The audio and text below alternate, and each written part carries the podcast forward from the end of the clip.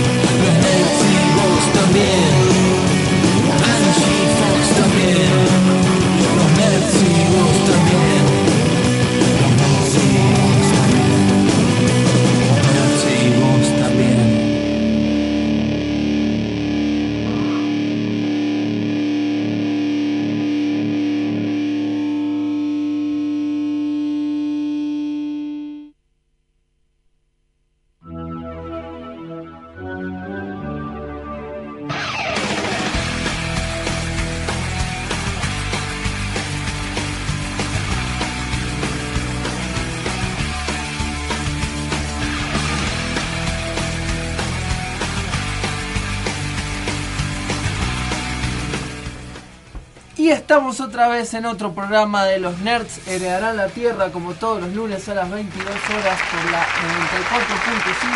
94.5 FM UTN.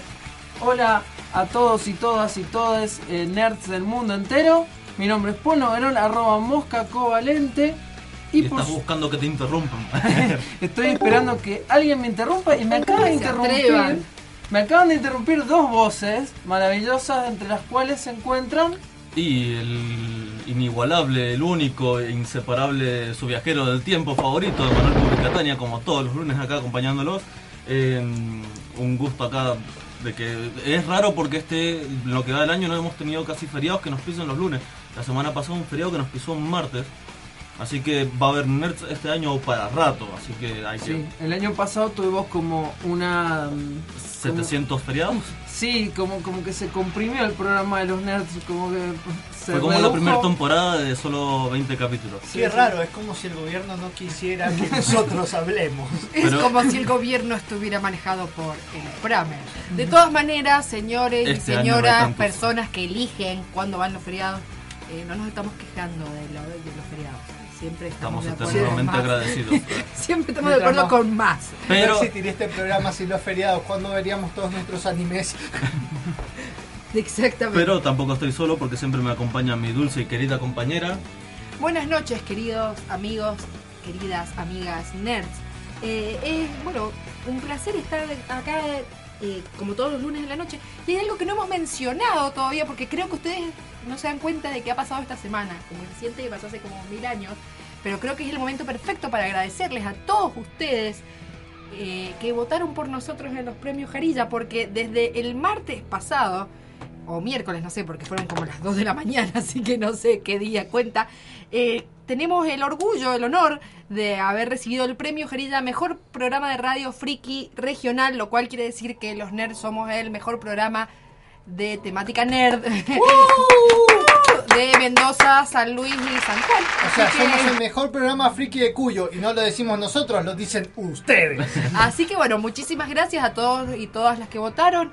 Eh, sabemos que muchos de ustedes hicieron obligados por todas las veces que les spameamos el WhatsApp, pero muchos de ustedes lo hicieron porque sí. Ojo. y eso es lo que más nos importa. Y se aguantaron el tener que votar obligadamente un montón de categorías que no sabían. Que es lo que me dijeron todos. Como, che, ¿qué hago? Porque todo lo demás no sé quiénes son, todas las otras categorías. Bueno, Bueno, fíjate pero- cuál te gusta más. Es interesante porque uno se enteraba como cosas, por ejemplo, que había un grupo de K- K-pop acá en Cuyo y no solamente eso, sino que tenías que elegir cuál te parecía mejor. Bueno, Claro, y había gente muy, muy comprometida con la causa que se ponía y se escuchaba todos los videos, se ponía a ver, eh, acabo de decir escuchar videos y para ver audios, pero no, eh, se ponían a investigar sobre cada uno de los nominados. Así que voy a decir que eso sí es compromiso, porque no sé Pero- cuántos videos de K-pop puedo llegar a ver. Es Y gracioso además- porque está toda la información en la misma página de donde se votaba para uno no sabes quién es, podés buscar quién era.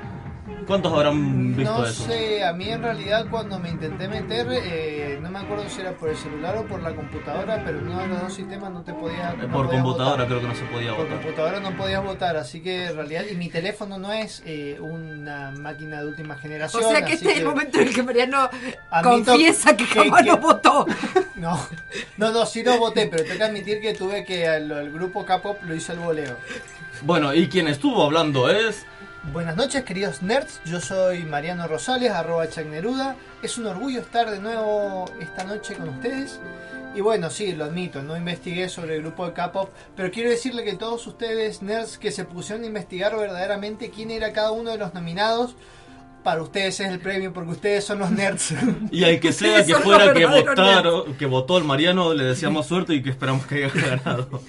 Bueno, eh, esta semana eh, probablemente hayan ocurrido muchas cosas importantes en el mundo nerd, pero yo decidí traerles un poco de información sobre algo muy importante, un eh, evento del cual tratamos siempre de cubrir lo más posible porque no llega mucho a las costas hispanoparlantes, digamos, el- este tema, que es que se dieron a conocer los- las nominaciones a los Hugo Awards. ¿Qué son los Hugo Awards? Son los premios a la ciencia ficción y la fantasía eh, que se entregan todos los años en la fan- eh, La WorldCon, WorldCon, la Feria de eso. Ciencia Ficción Mundial. exactamente que eh, están se no- llaman Hugo por Hugo Gernsback que es este muchacho que creó de hecho el concepto de ciencia ficción Eh, es muy interesante porque los Hugo Awards es un premio que, primero que nada, tiene 1.500.000 categorías que se basan principalmente en, eh, digamos, tenemos categorías literarias y categorías, podríamos decir, no literarias. Eh, las categorías literarias es re loco porque tenés como mejor novela, ¿no? O sea, lo que todos conocemos como novela. Después tenemos mejor, que en inglés se llama novela, pero eh, nosotros lo llamamos como novel, que sería una novela corta. Mejor novelette, que es como más corta que una novela corta, pero no, no un cuento, O y sea- mejor cuento. o sea, básicamente tenemos novela, novela corta y novelita. Claro, exactamente, sí. Y cuento, short story, como le dicen en inglés. Después tenemos mejor serie. Eh, Pero es mejor presentación dramática. no, ah, no, mejor serie de. mejor eh, claro. serie de libros, digamos. Mejor, bueno, yo traje algunas eh, que me pareció interesante, principalmente, bueno, dentro de mejor novela.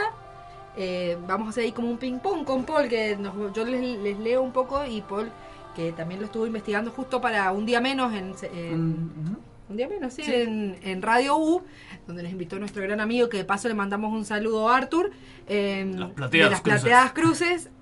Si les gusta el metal, escúchenlo y si no les gusta, también Escúchenlo escúchenlo. Porque, Porque el metal es bueno, eh, te guste o no. Bueno, eh, primero y principal tenemos la novela The Calculating Stars de Mary Robinette Cowell. ¿Cuál es el tema acá? Antes de que Paul nos cuente un poco de qué se trata.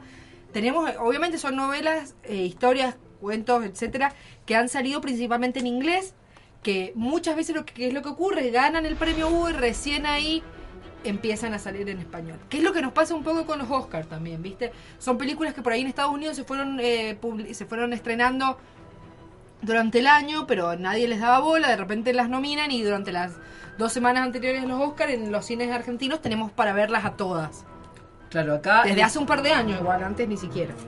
Claro, en este caso directamente no es tan rápido el proceso, porque traducir el libro y no hay un mismo mercado que en el tema de las películas, pero más o menos pasa eso, si llegan a ganar, ahí sí consideran la posibilidad de eh, eh, traducirlo, capaz que no lo traducen nunca.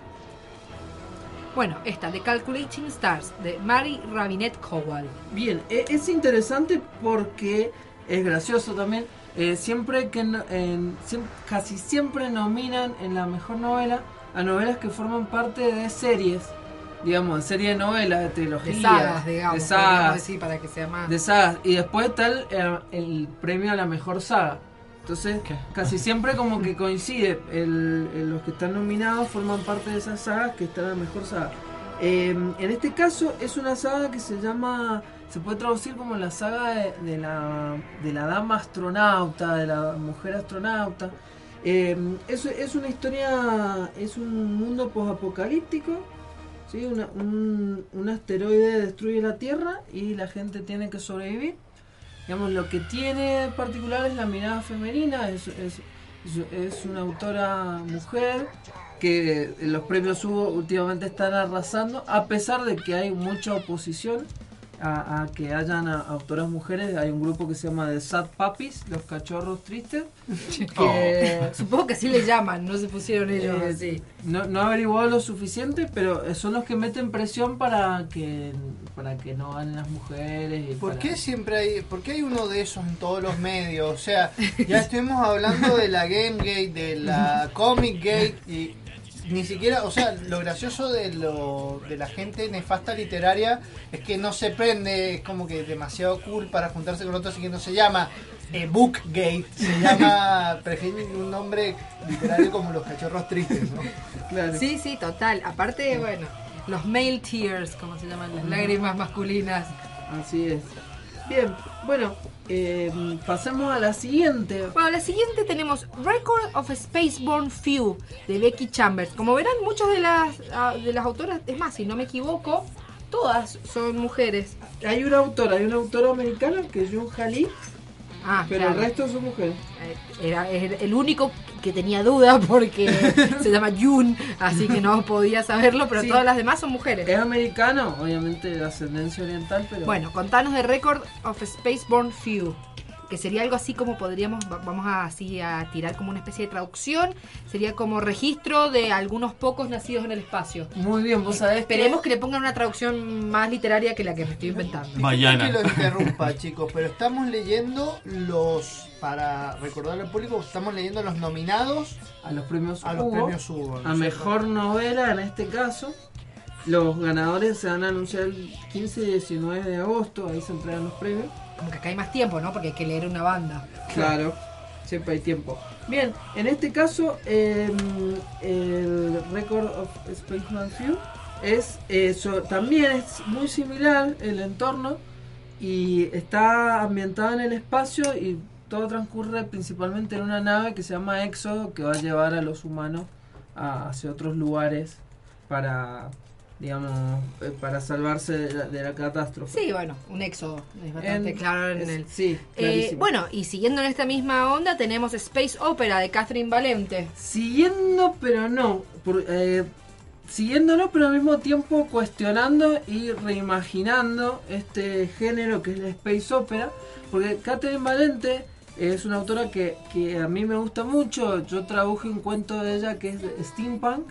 Eh, que alguna, circula en algunos lugares, quizá alguna vez no, algo suceda con eso, se publique vaya a saber, pero mm, es una autora que, juega muchísimo con la- las convenciones de los géneros. Eh, creo que su, su única obra que está en español es una que se llama, algo así, si, si no me acuerdo bien, es como em, la chica que viajó hacia una tierra fantástica con una nave fabricada por ella misma o algo así. Que es un libro de poemas. Eh, tiene, no, tiene un libro Ah. de poemas y tiene ese, ese, ese libro de narrativa.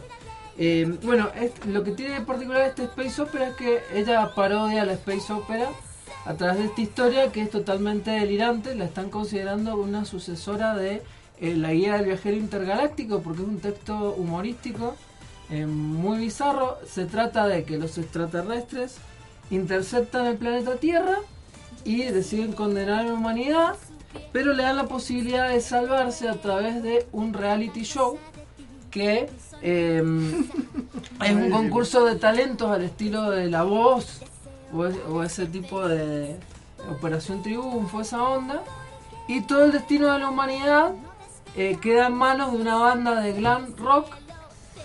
Em, Maravilloso. que se llama Decibel Jones and the Absolute Zeros.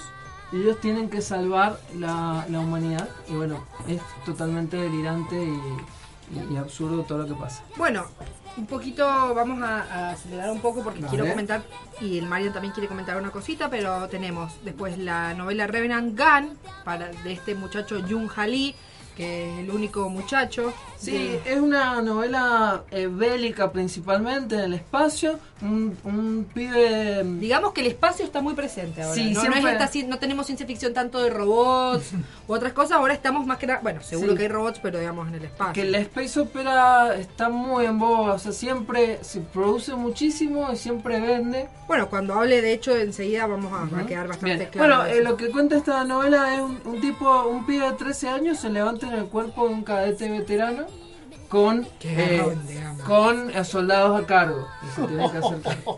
Bien. Y la ult- eh, después tenemos Spinning Silver de Naomi Novik. Sí, bien, ese eh, Naomi Novik es la del cuento Sí. oscuro, bueno, es, un- es relato parecido, eh, que es como una, como una leyenda reimaginada, mucho de fantasía, con una mirada en la escritura eh, innovadora, digamos, es una autora que desde, lo- de- desde el estilo innova. Bien, y Trail of Lightning de Rebecca Horst, que también ganó el año pasado, si no me equivoco, uno de los Hugos. Ujú. Bien, esta es como, es una historia fantástica, pero hay muchos guiños al gobierno de Trump.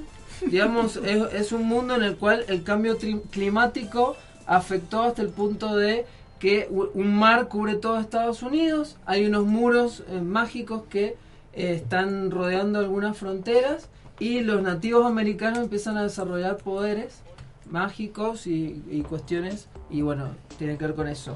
Buenísimo. Bueno, antes de pasar a, la pausa, quería también charlar de lo que por ahí sí nos es más familiar y conocido, que es la mejor eh, presentación dramática en forma larga. O sea, en sí, mejor película. Lo que pasa es que a veces puede no ser películas, así que Puede ser una obra de de hecho, teatro. de hecho, en este caso, por ejemplo, tenemos Annihilation, que es la película de Netflix, bueno, de Paramount, que nosotros la, la vimos, eh, digamos, distribuida por Netflix con esta muchacha Natalie Portman, basada en la novela de Jeff Vandermeer. Eh, después tenemos Avengers, Infinity War, Black Panther, eh, Spider-Man Into the Spider-Verse. Que bueno, dudo que gane, pero ojalá que sí, porque la Eso amo. es lo bueno de los Hugo, que, que, que Sí. están las películas que más te llaman la atención todas juntas, no importa si es animación, Sí, si- y es como que, y además está todos los, los géneros mezclados. No sé, la verdad es que le tengo mucho cariño a Spider-Man en el Spider-Verse, pero a mí Annihila- Annihilation me pareció Bueno, yo excelente. después tenemos nominado Sorry to Bother You y la que también para mí es como eso, que tiene un, co- un lugar especial en mi corazón, corazón A Quiet Place, Buenísima. Peliculón de John Krasinski. Lo que es, me, me, me parecen mucho mejor las películas que están nominadas en el Hugo que las del Oscar. o sea, o sea, mirá, está, está Infinity War, está Annihilation y A Quiet Place también un Peliculón, un peliculón de eh, John Krasinski, probablemente todos lo conozcan como el muchacho de The Office, el alto con cara simpática. Bueno, él y su esposa de la vida real, Emily Blunt, que para mí le chorearon la nominación al Oscar y el premio y todo, porque aparte es una actuación memorable, como casi todas las actuaciones de Emily Blunt. Eh, eh.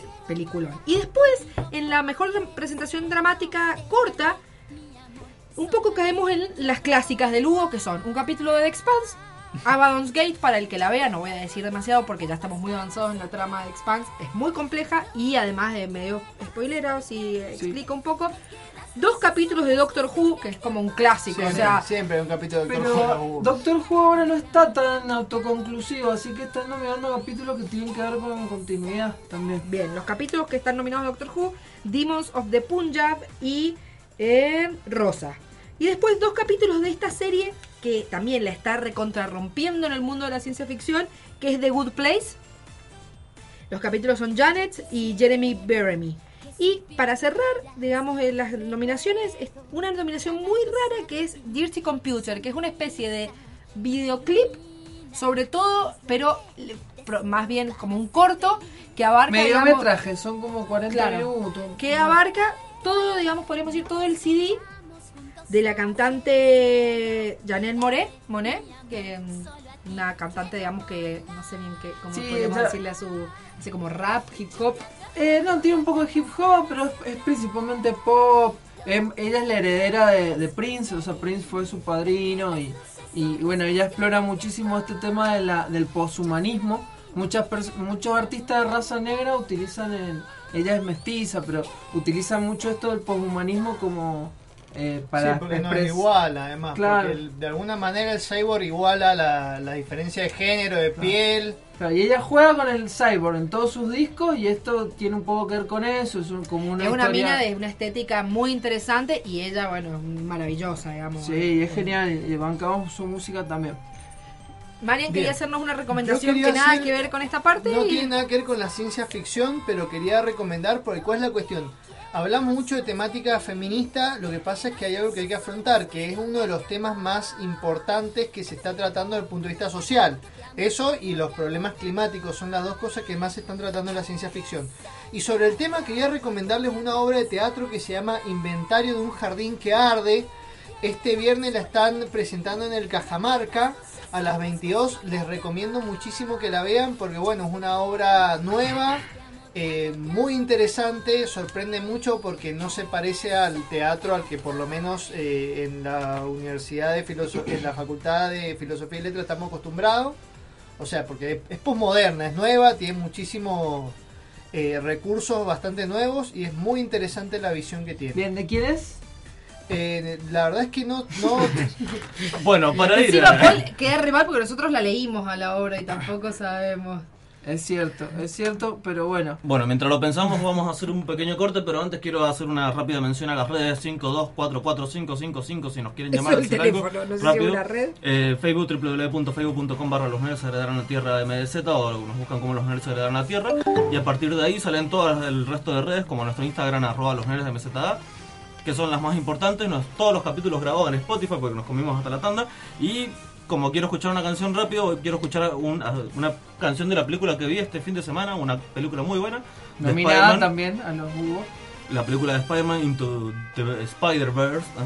Así que, ¿qué vamos a escuchar, Paul? Bien, vamos a escuchar una canción de la rapera sueca Elephant, que es la que suena cuando entra una heroína.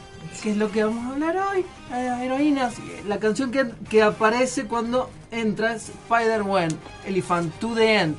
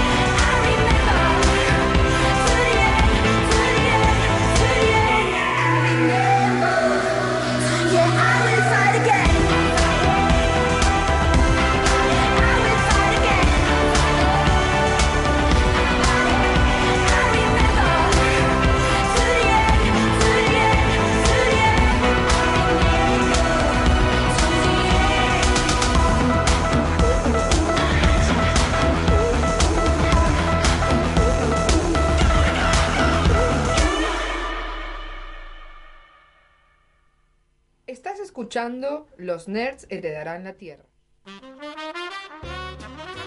Taller de lenguaje musical en la UTN.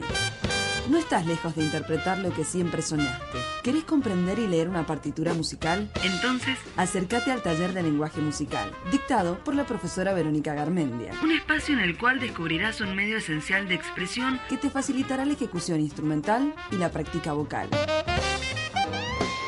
Informes e inscripciones abiertas. Dirección de Cultura. Rodríguez 273 de Ciudad. Teléfono 524-4614 o 524-4511. Mándanos un correo a cultura.frm.utn.edu.ar. Taller de lenguaje musical en la UTN.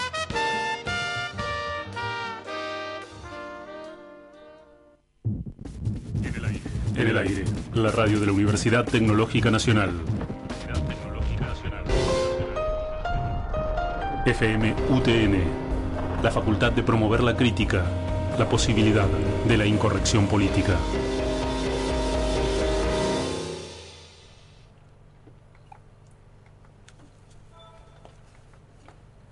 Después de que el pupi cósmico lo enviara a un tiempo desconocido, Mosca Covaliente estaba totalmente desconcertado. ¿Dónde estoy? ¿A dónde me habrá mandado el pupi? Esto es un blockbuster. Eso parece, porque es un videoclub abierto y no venden drogas. ¿Estaré en los 90? No, eh, ese es un póster de Vivir Intentando, la película de las bandanas. ¿Quién tendrá tan buen gusto para los pósters? Debería averiguar en qué época estoy. A ver. ¡Uy! Acá hay un diario. Si reviso el suplemento infantil, según la etapa de Tintero puedo saber qué época es. A ver. ¡Ah! Tintero es joven y canchero, no un perro lanudo y tierno como en los noventas. Debo estar al principio de los 2000. Ah, no, qué idiota, debería haber leído la fecha que está en la portada del diario. A ver, 8 de abril del 2003. No lo puedo creer, estoy a principios de los 2000. ¿Y ahora qué voy a hacer? ¿Cómo voy a regresar a mi tiempo? Bueno, ya fue. Prendo la tele. A ver si se me ocurre algo.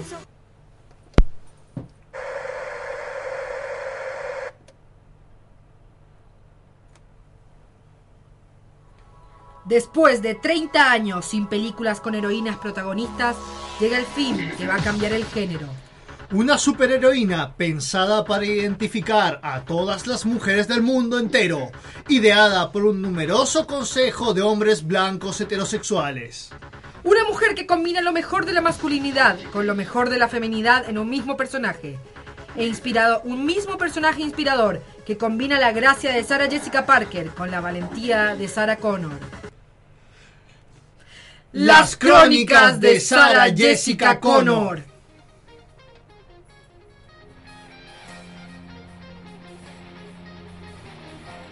Una mujer que lucha contra el mal mientras hace las compras, Con piernas tan musculosas que parecen una media res. pero están absolutamente depiladas. Con las curvas de Silvina Luna. Los brazos de Osvaldo Laporte La inteligencia de Minerva. y la longevidad de Mirta Legrand. Sarah Jessica Connor. Oh, mañana es el casamiento de mi amiga, de mi amiga Penny. No tengo nada que ponerme. Anda a lavar los platos. Imbécil, te mataré y con tu piel fabricaré mi nuevo calzado.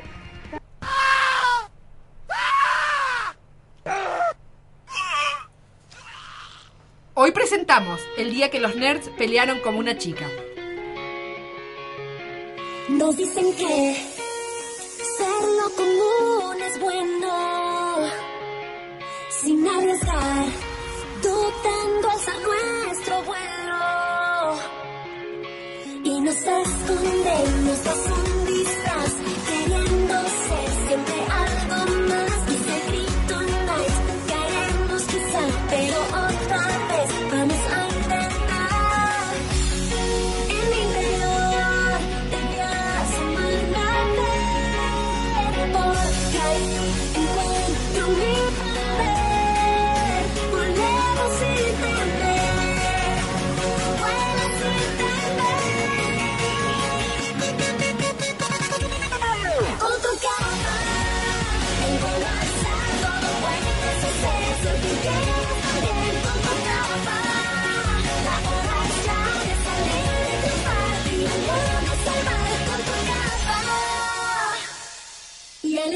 Bye.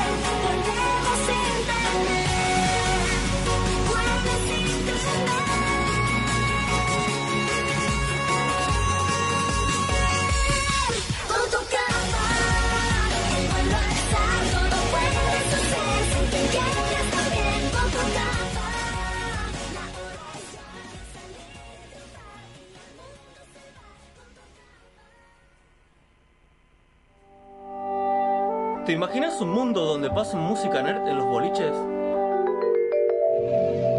¿Venís seguido por acá? Sí, vengo seguido. Soy amiga del Stormtrooper de la puerta. Esta canción es mi favorita. Así será porque los nerds heredarán la tierra. 青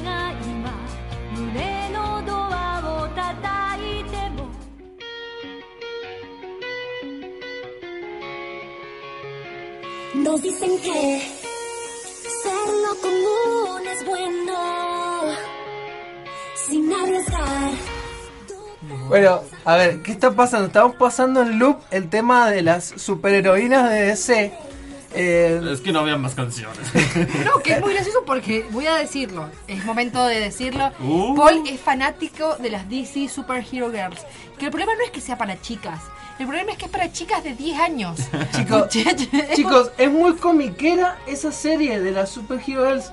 Por ejemplo, aparece personajes que son de los cómics que son súper oscuros, como por ejemplo el antimonitor, que eh, es el que cuida el pasillo de la secundaria, por ejemplo, de las chicas Superhero Girls. Todavía están todos transformados en personajes De, la, de una novela, de una serie adolescentes para niñas. Claro, la, la directora de la escuela es Amanda Warner, por ejemplo. Son todos personajes súper comiqueros. Y, pero está hecho, o sea, pero todo versión para niña de 10 años. Sí.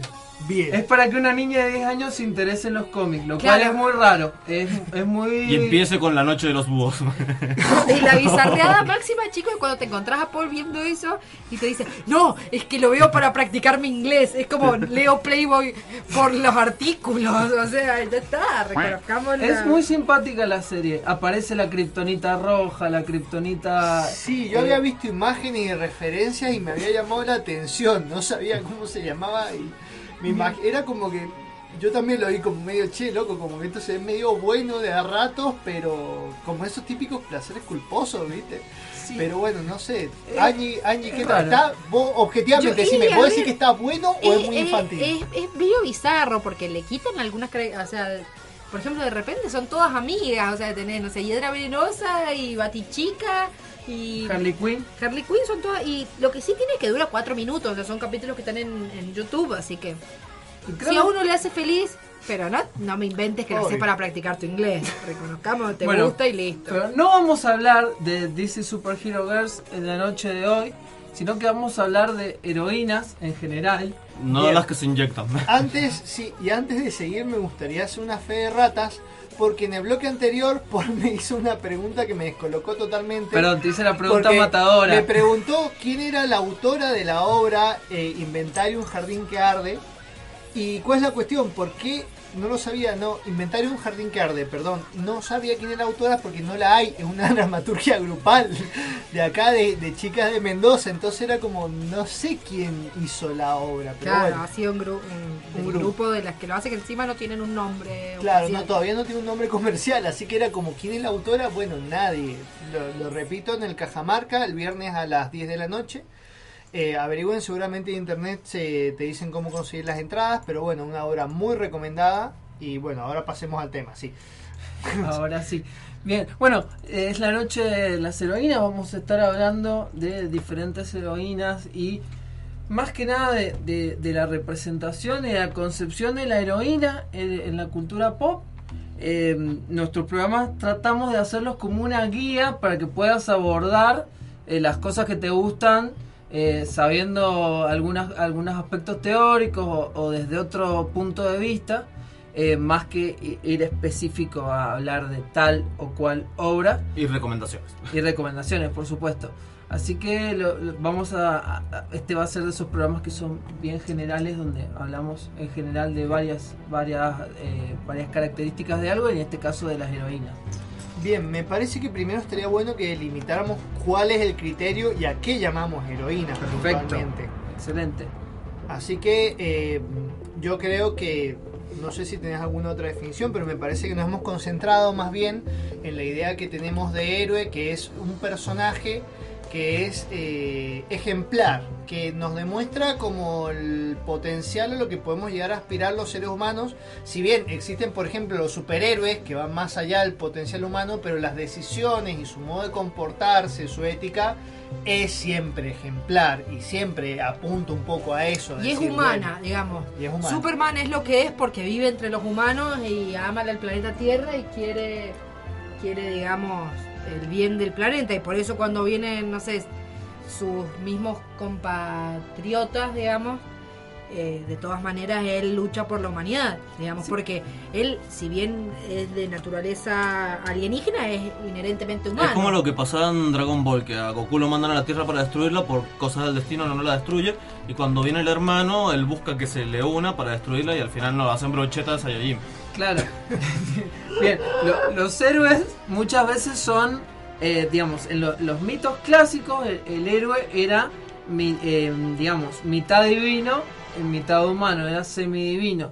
Y en el caso de los superhéroes, es- ese procedimiento lo atraviesa la ciencia ficción, entonces tenemos héroes que son semi extraterrestres eh, o que por algún aspecto científico, por algún descubrimiento, terminan alterando su ser. Le Porque- cayó un rayo, lo picó algo con radiación, explotó una Claro, bomba. Pero el caso de Superman, por ejemplo, en su planeta él era uno más del montón, pero el- la, la Tierra lo afectaba y lo hacía Claro, mejor que Claro, pero nosotros. está todo explicado o pseudo explicado porque en realidad, a ver, sabemos que en realidad la radiación, por más irradiada que esté una araña, no te va a dar poderes, probablemente te dé cáncer en todo caso. Pero, o, sea, no lo intenten. Claro, no lo entiendes en casa, pero ¿cuál es la cuestión? Que en realidad está todo como pseudo explicado por la ciencia ficción. Claro, ¿qué es lo que pasa? Lo importante acá, y es lo, lo más importante de los mitos, es que reflejan el procedimiento que pasan las personas eh, a través del descubrimiento de su propio ser. Eh, según el psicoanálisis ha investigado muchísimo sobre esto, To- muchos de los estudios míticos vienen del psicoanálisis.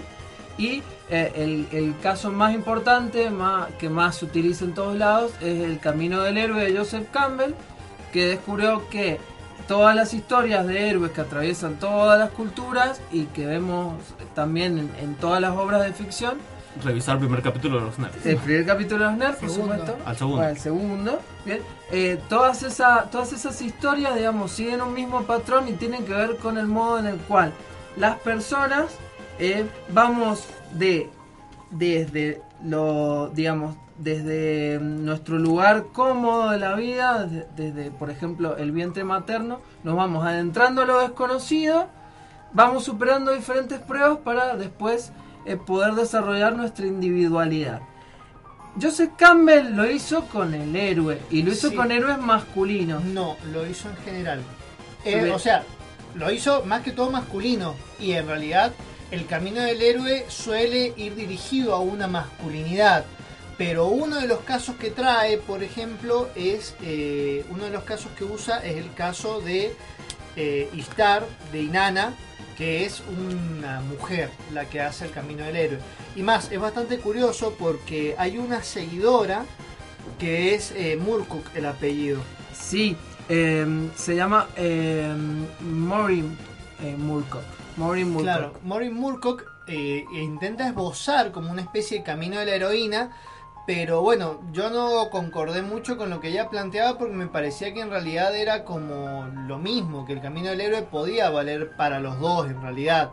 Es que en realidad lo importante con lo que respecta a, esto del camino del héroe es que viene el psicoanálisis.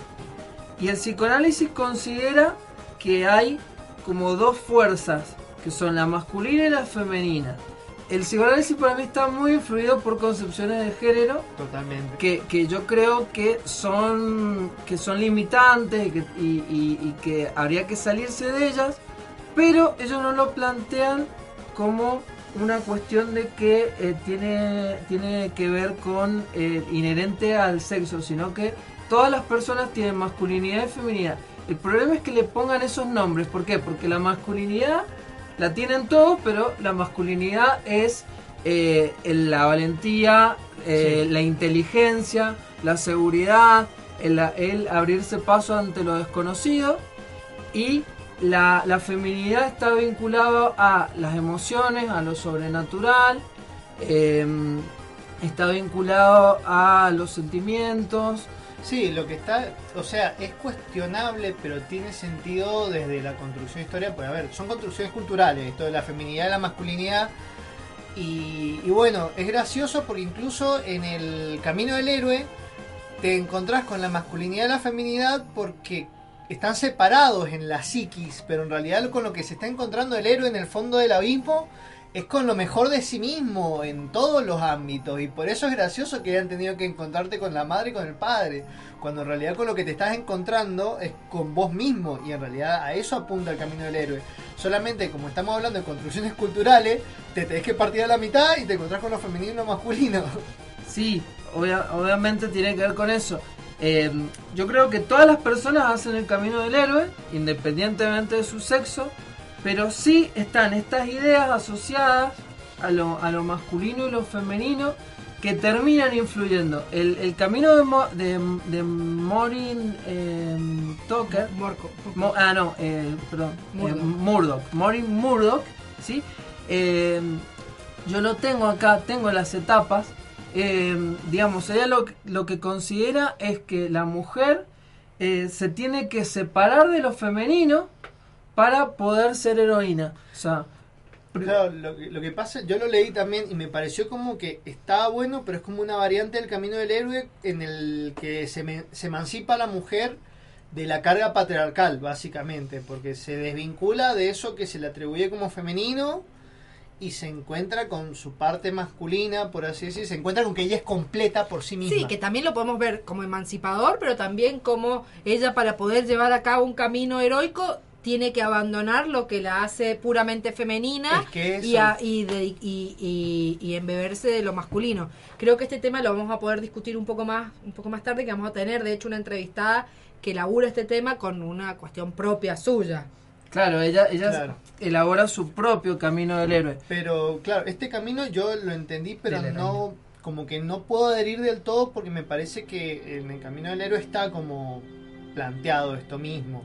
Lo que sí es interesante porque, bueno, explícalo. Yo creo que lo más interesante acá, porque ella lo plantea por ahí, como viene del psicoanálisis, como esta cuestión de separarse de lo, de lo femenino que está inherente en la mujer y, y encontrarse con lo masculino, después atraviesa una serie de pruebas y después tiene que reconectarse con... eh, eh, después de atravesar estas pruebas pasa a ser una especie de diosa, digamos, desciende a la categoría de, de- de- de diosa, se tiene que reconectar con lo femenino después de ser una diosa, ¿sí? Después tiene que eh, re- eh, reconectarse con su, eh, esa separación entre la, entre la madre y la hija y después tiene que curar la masculinidad herida y el resultado de todo eso es algo que trasciende. Buena suerte, amiga, curando masculinidad herida. El resultado eso es, es una heroína que trasciende lo masculino y lo femenino, que está más allá de eso. Eh, a ver, para mí está influida de preconcepciones, pero lo que está interesante es algo que para mí está en el camino de, de la- de cuando vemos heroínas en la cultura pop, que es que a diferencia del héroe, la heroína tiene que separarse de las expectativas que se han puesto sobre ella. El héroe directamente tiene que asumir su destino, que es de ser el héroe. Es que eso es lo que yo te decía, que la diferencia es que hay una cuestión emancipadora. Básicamente lo que habla el camino de la heroína es que la mujer aprende que no es sumisa, que su valor no está solamente en su belleza, y aprende a vivir por sí misma. O sea, como que se completa a través de este encuentro con lo masculino, si se quiere, se completa con lo masculino y aprende que ella sola se basta para vivir y hacienda lo del Dios, que es algo típico del camino del héroe, que hay, una, hay un momento justamente cuando el héroe se encuentra con lo masculino y lo femenino, trasciende su estado humano y llega a ser algo semejante a Dios. Sí, igual es interesante que mm, eh, Murdoch, lo que en realidad surge esta cuestión de Murdoch porque le pregunta a Campbell cuál es el lugar de la heroína en el camino del héroe y el tipo le dice que la heroína es como el premio del héroe. Entonces ahí es cuando, cuando ella decide elaborar esto como para Claro. tratar de buscar una respuesta Sí, femenina. me llama la atención porque yo eh, he visto y hay muchos casos de mitos que Campbell usa para explicar el camino del héroe que son con protagonistas femeninas y héroes femeninas. Bien. Bueno, Bien, Paul, quiero hacer un pequeño corte después seguimos con esto de una tanda. Vamos a escuchar una canción. Quiero escuchar algo de Frank el Negro. Bien, me encanta cuando, cuando me das la introducción. Bien, eh, vamos a escuchar algo de Frank Black, que es como uno de los integrantes de, de Pixies, que esta canción realmente es muy poco conocida porque forma parte de la banda sonora de las chicas superpoderosas de un disco que se llamó eh, He- eh, Heroes and Villains, que en realidad estaba conformado por canciones inspiradas en, eh, en, en las chicas superpoderosas, pero no sale. eh, esta canción, por ejemplo, suena en- cuando termina la película, que no fue muy buena la película de las chicas superpoderosas. Y nadie la Hay recuerda. una película. Hay una película, sí. Él sí, él sí la recuerda. Al- al- cuando termina la película suena esta canción, es la primera. Y es muy buena la porque habla en primera persona. eh, está como eh, explicada desde, desde los ojos de varios personajes de Saltadilla. eh, que van que cuentan, por ejemplo, de pronto aparece un, simio eh, súper inteligente, ¿qué vamos a hacer? Aparece un monstruo gigante. Y es como, bueno, lo único que queda es confiar en las chicas que nos van a salvar. Eso, Pray for the Girls, que es como rezar eh, por las chicas. Y es una, es una gran canción de, de un, de un maestro de, de- lo que es el, el rock alternativo, eh, que es Frank, Frank Black. Last night I had the strangest dream. Saw everybody running in the streets. Leapfrog and salmon trying to get upstream. The dream was over, but I could not sleep. I had to put on the lights when she said that. Last night I had the strangest dream. The sky was dark and I could not see.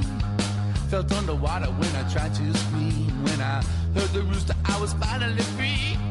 I was a little bit frightened when he said that. Last night I had the strangest dream.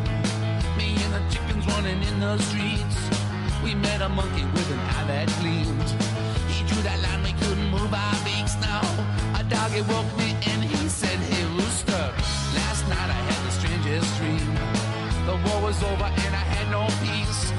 The moon was waning, so it wasn't the beams. It's just a dream, but I have no peace.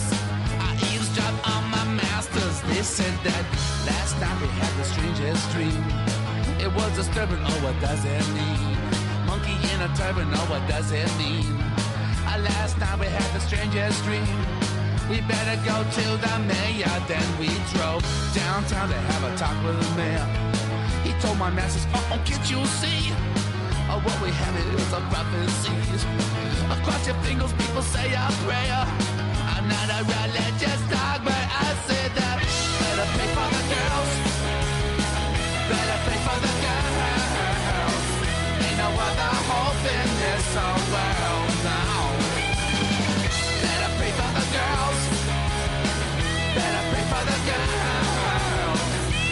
Ain't no other hope in this whole world now. Better pray for the girls.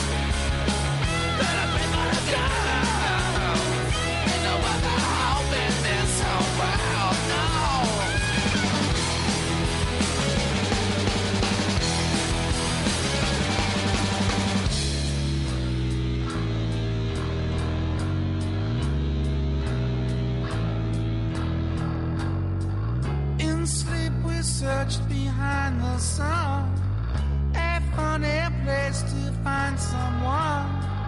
We did not find them on the moon. We dreamed that's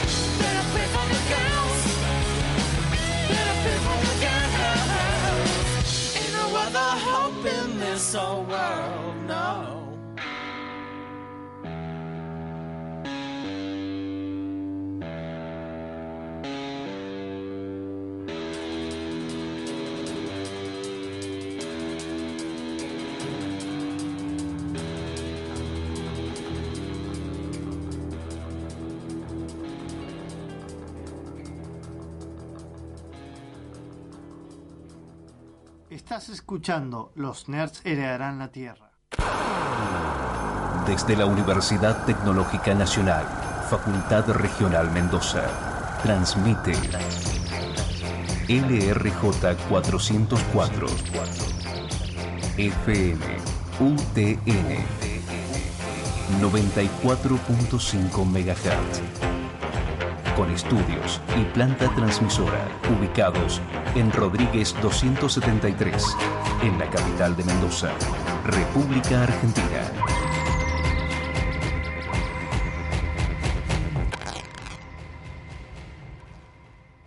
Satiricalpa. Productos orgánicos para tu huerta o jardín. El humus líquido de lombriz nutre las plantas desde la raíz e intensifica el sabor de los frutos. Enraizante, Satiricalpa. Estimulante de floración, Satiricalpa. Satiricalpa. Alberti 1060 Godoy Cruz, entre Carril Sarmiento y Mateu. Pedidos al 261-667-7720. El Revoltijo, Mercado de Autores, 18 al 21 de abril, desde las 10, en Las Tipas y el Rosedal, Parque General San Martín, 150 expositores, patio cervecero, paseo de bodegas, food trucks, el Circo de Getulio, 20 bandas en vivo, Orozco Barrientos, Cuentos Borgianos, Los Chimeno, entrada libre y gratuita, auspicia, Fondo Vitivinícola y el Vino nos une. Acompaña, Secretaría de Cultura, Subsecretaría de Deportes. Centro de Capacitación Idiomas. Inglés en la UTN. Capacitación en aulas diseñadas para brindar la mejor educación a estudiantes, egresados y al público en general. Disponibilidad horaria a tu medida. Orientados a desarrollar en los alumnos habilidades de lectocomprensión, audiocomprensión, conversación y escritura. Inglés en la UTN. Las clases comienzan una vez lleno el cupo. Informate e inscribite al 524-4511 de lunes a viernes de 8.30 a 22.30 horas o acércate a Rodríguez 273 de Ciudad. Centro de Capacitación Idiomas. Calidad como siempre, comodidad como nunca.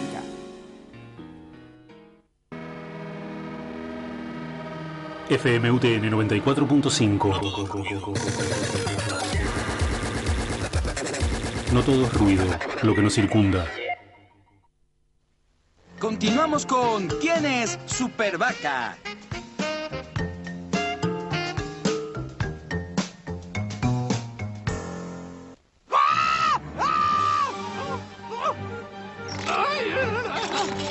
Oh, ¿Qué sucede, pollito? ¿No te gusta cómo cocino? Hey,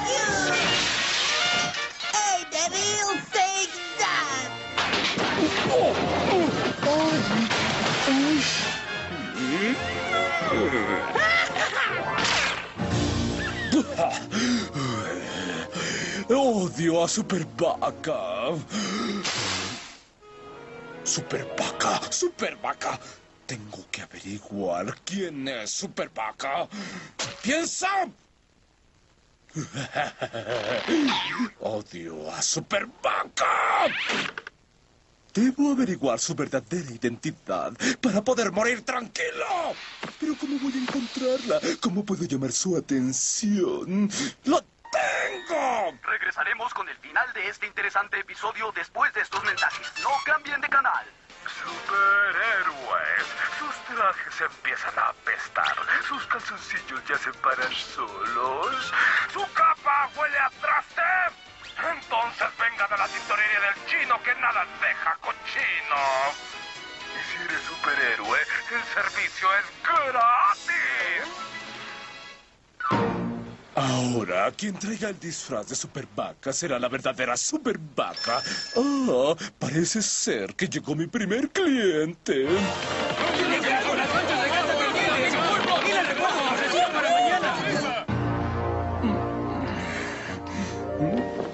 El hombre maíz. Hay mucha gente enferma en este pueblo. ¿Te imaginas un mundo donde los videojuegos son materias de la escuela? ¿Cómo puede ser que te saques un 8 en Minecraft? Pero tengo el mejor promedio en dinosaurio de Google Chrome. Y así será, porque los nerds heredarán la Tierra. Continuamos con ¿Quién es Super Vaca? Y seguimos en otro bloque de los nerds heredarán la tierra. Estamos hablando de heroínas.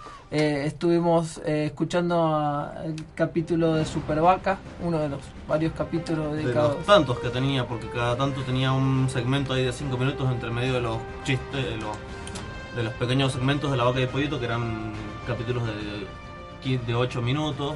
Soy la comadreja, era uno de ellos, ¿no? Sí, también. Maravilloso. Es como de marca M por Monkey o la, o Amigos Justicieros en el laboratorio de Dexter. ¿eh? Era muy bueno, los amigos justicieros tienen un montón Los de referencias a amigos. los cómics que en ese momento eran como re oscuras porque no se sabían tanto como ahora.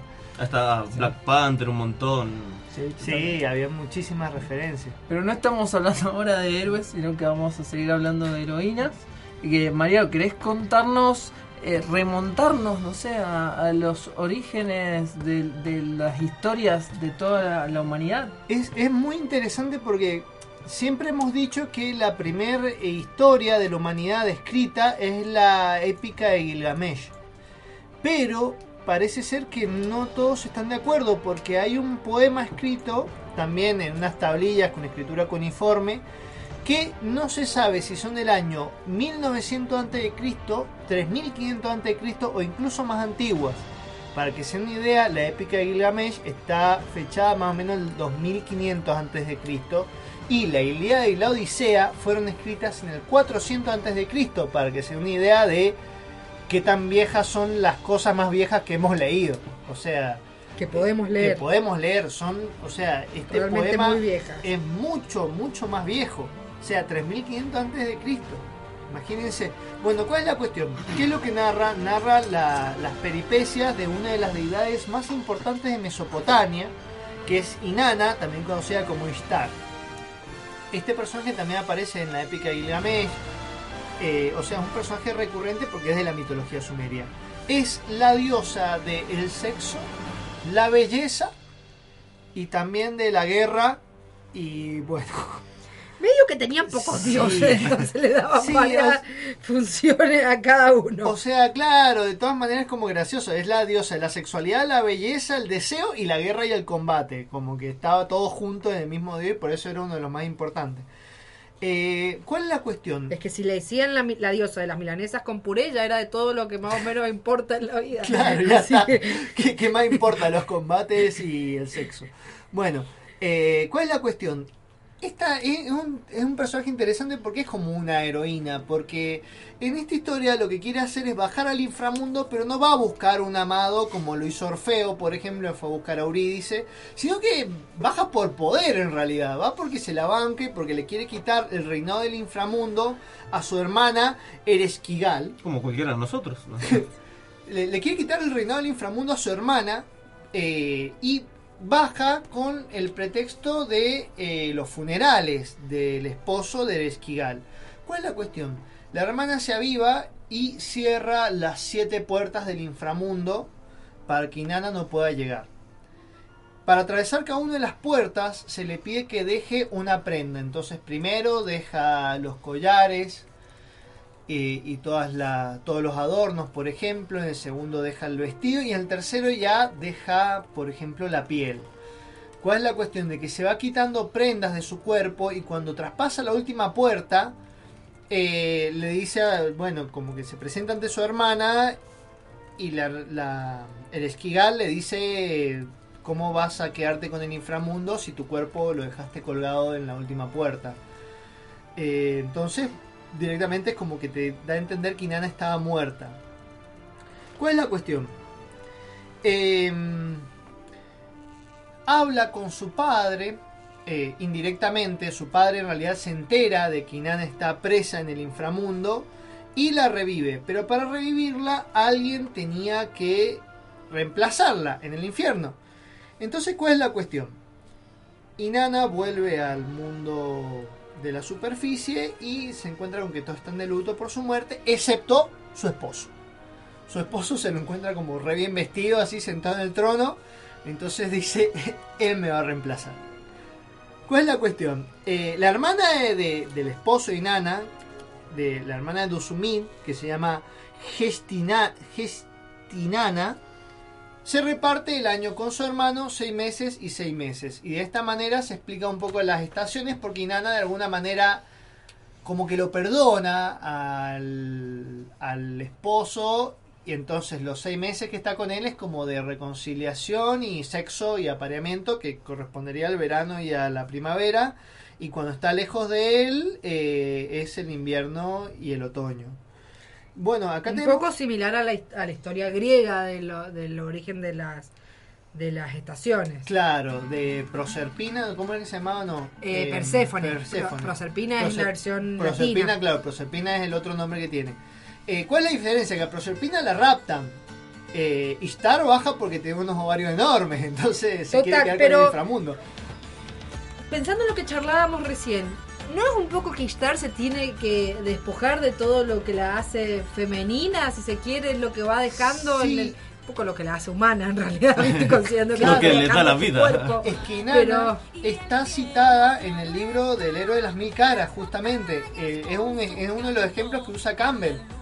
Pero sí, es verdad, es que por eso te digo que no me parece mal el camino de la heroína, pero lo de Campbell también eh, aplica.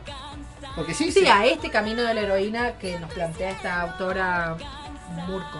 Claro, Claro, el, ese camino de la heroína puntual.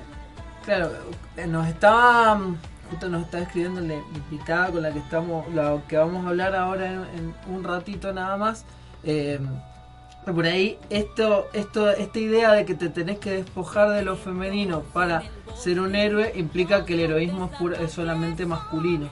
Eh, y digamos, eso es como un prejuicio que persiste y que está como de fondo en la, en la teoría de Campbell. Eh, Sí, Y en no, la de sí, Moorcock también, al fin y al Sí, cabo, sí, porque lo, que ella, lo que ella hace es decir, bueno, a ver, eh, esto es lo que este muchacho dice que es para las para los hombres, veamos cómo esto, que por eso creo que, que la discusión que tenían ustedes dos, digamos, en realidad los dos tienen razón, porque es el mismo camino del héroe, pero es distinto porque ella necesita ver cómo, cómo hacer eh, congeniar la- las dos cosas, digamos, lo- el camino del héroe con lo femenino, que en realidad medio no lo hace congeniar, simplemente elimina el factor de la feminidad.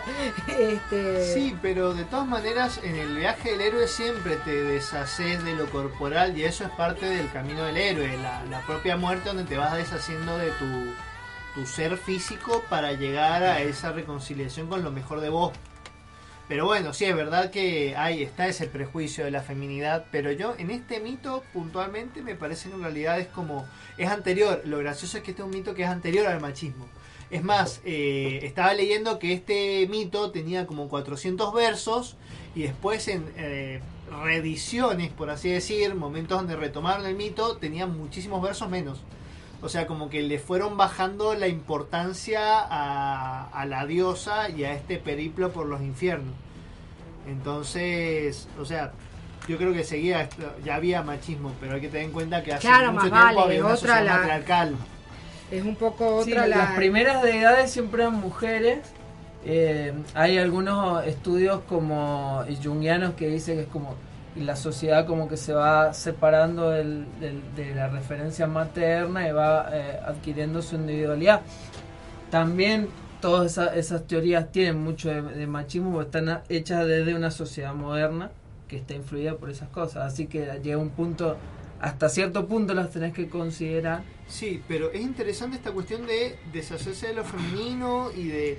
O sea, en cierto modo es como que hay heroínas en la desde siempre, pero por ahí como que su función, su heroicidad consistía en representar los valores de la sociedad, como por ejemplo Penélope, que estaba esperando a Ulises eternamente, o por ejemplo Ifigenia, que Ifigenia también es un mito, es considerada por algunos como una heroína, que es como era la cuestión es así, Agamenón mata a un ciervo sagrado y como que se siente orgulloso y Artemisa lo castiga con el sacrificio de Ifigenia. Y cuando lo hay muchas versiones del mito y cuando la está por matar a Ifigenia eh, Artemisa se la lleva eh, una de las versiones cuenta que Artemisa se la lleva y la pone como vestal de no vestal perdón como sacerdotisa de ella y dice bueno eh, vos vas a recibir a los sacrificios vos sos la encargada de sacrificar a la a las no sé eh, qué le habrán sacrificado a Artemisa, pero básicamente la pone al mando de hacer los sacrificios para ella.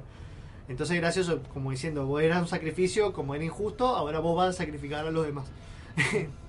y después tenemos, por ejemplo, otro caso interesante que es Camila.